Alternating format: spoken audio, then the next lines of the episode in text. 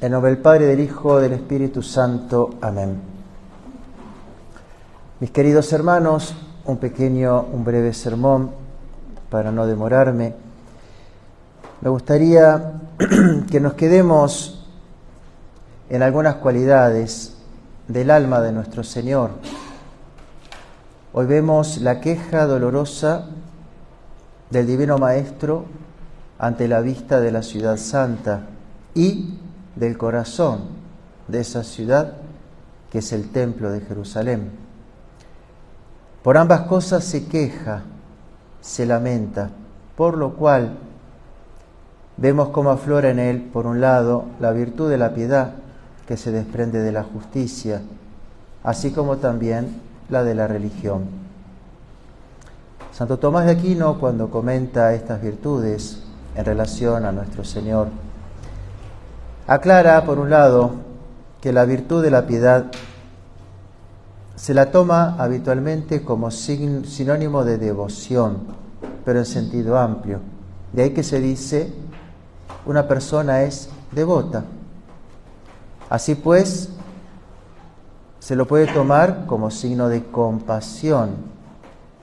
Y así en las letanías podemos decir, Señor, ten piedad de nosotros. Sin embargo, en el sentido estricto, ¿qué es? ¿Qué es la piedad? No es eso. Es una virtud moral, no teologal, que nos inclina a tributar a, los, a la patria, a los padres y a todos los que se relacionan con ellos el honor y el servicio que les son debidos.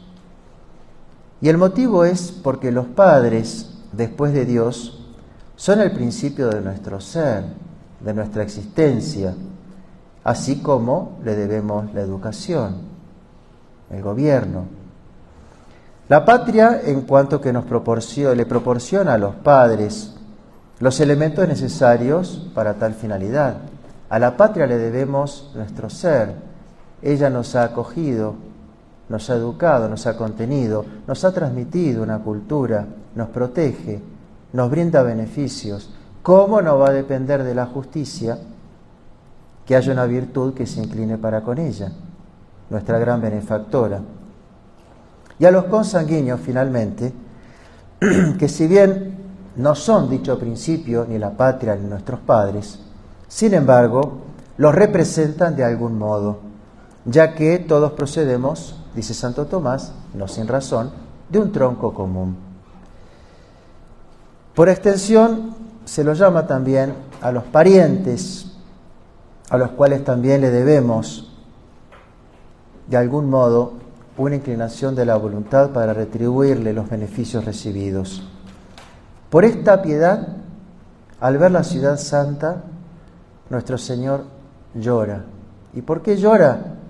Porque los responsables de hacerla vivir según los principios de la ley divina, no lo hacían. Se habían apartado de Dios y por lo tanto la patria quedó desmembrada y la ciudad santa sería destruida. Pero como eran los responsables del templo también, ellos van a ver la destrucción del templo de Jerusalén. Y por esto también llora el Señor por el cual se ve la virtud de religión, que es aquella, también moral, que nos inclina a dar a Dios el culto que le es debido como primer principio de todas las cosas. Es decir, no mira a Dios directamente, que es lo propio de una virtud teologal. Mira al culto que se refiere a Dios mira las cosas que tocan en vista a Dios. Y así pues tenemos a nuestro Señor, a nuestro Señor llorando porque esa casa donde residía su gloria, la gloria del Eterno Padre, iba a quedar desolada.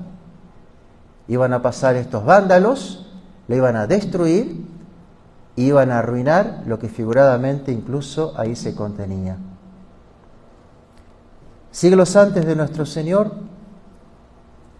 surgieron unos hombres virtuosísimos, una familia virtuosísima llamada de los macabeos, que va a generar una gesta 150 años a la venida de Cristo antes, y que va a encender, que va a enfervorizar a sus compatriotas movidos por estas dos virtudes. Así pues los hermanos macabeos, martillo de Dios, van a tener un lema. ¿Y cuál va a ser el lema?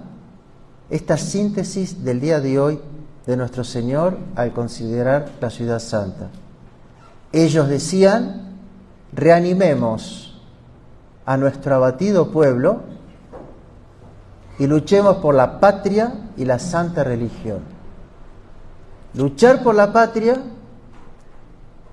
luchar por nuestra iglesia, pero reanimados, enardecidos, no con alma derrotada, no como quien va al muere, sino como quien va a la conquista, como quien va a hacer una cumbre, más allá del esfuerzo no importa, pero poniendo todo.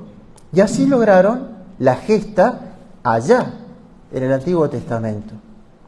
Pues, mis queridos hermanos, en estos momentos como conclusión, tan difíciles que vive nuestra patria aquí en Guatemala, ante estas elecciones, ante estos gobernantes tan alejados, tan alejados de Dios, pero que una, es una iglesia que está tan alejada también como en aquel entonces del verdadero culto al Dios vivo, no podemos sino rezar, no podemos sino ofrecer sacrificios en lo que está de nuestra parte por la conversión de nuestros gobernantes y para que los responsables de la Iglesia, particularmente aquí en este país, puedan tomar conciencia. ¿Dónde está la causa del mal de nuestra Santa Madre Iglesia? cómo ese mal está en el mismo corazón de la iglesia y lo distribuye como una savia contaminada por esta nueva misa, que no es buena, que no es agradable a Dios, que está imbuida de un espíritu liberal y masónico, porque así fueron sus orígenes, y porque está hermanada con el protestantismo, entonces de este culto que pide un nuevo sacerdocio, que pide una nueva ley, que pide un nuevo catecismo, que pide una nueva moral que vemos, es que está el drama ante nuestros ojos también. Así pues, sin espíritu derrotista, no, apoyándonos en Dios, en el ejemplo de estos santos del Antiguo Testamento, mirándolo a nuestro Señor, claro, no dejemos de entristecernos por nuestra patria, por nuestra iglesia, pero no dejemos de rezar por ella y de hacer sacrificios para que pueda resurgir. Todo esto bajo las manos de nuestra Madre del Cielo, la Virgen del Buen Combate. Ave María Purísima.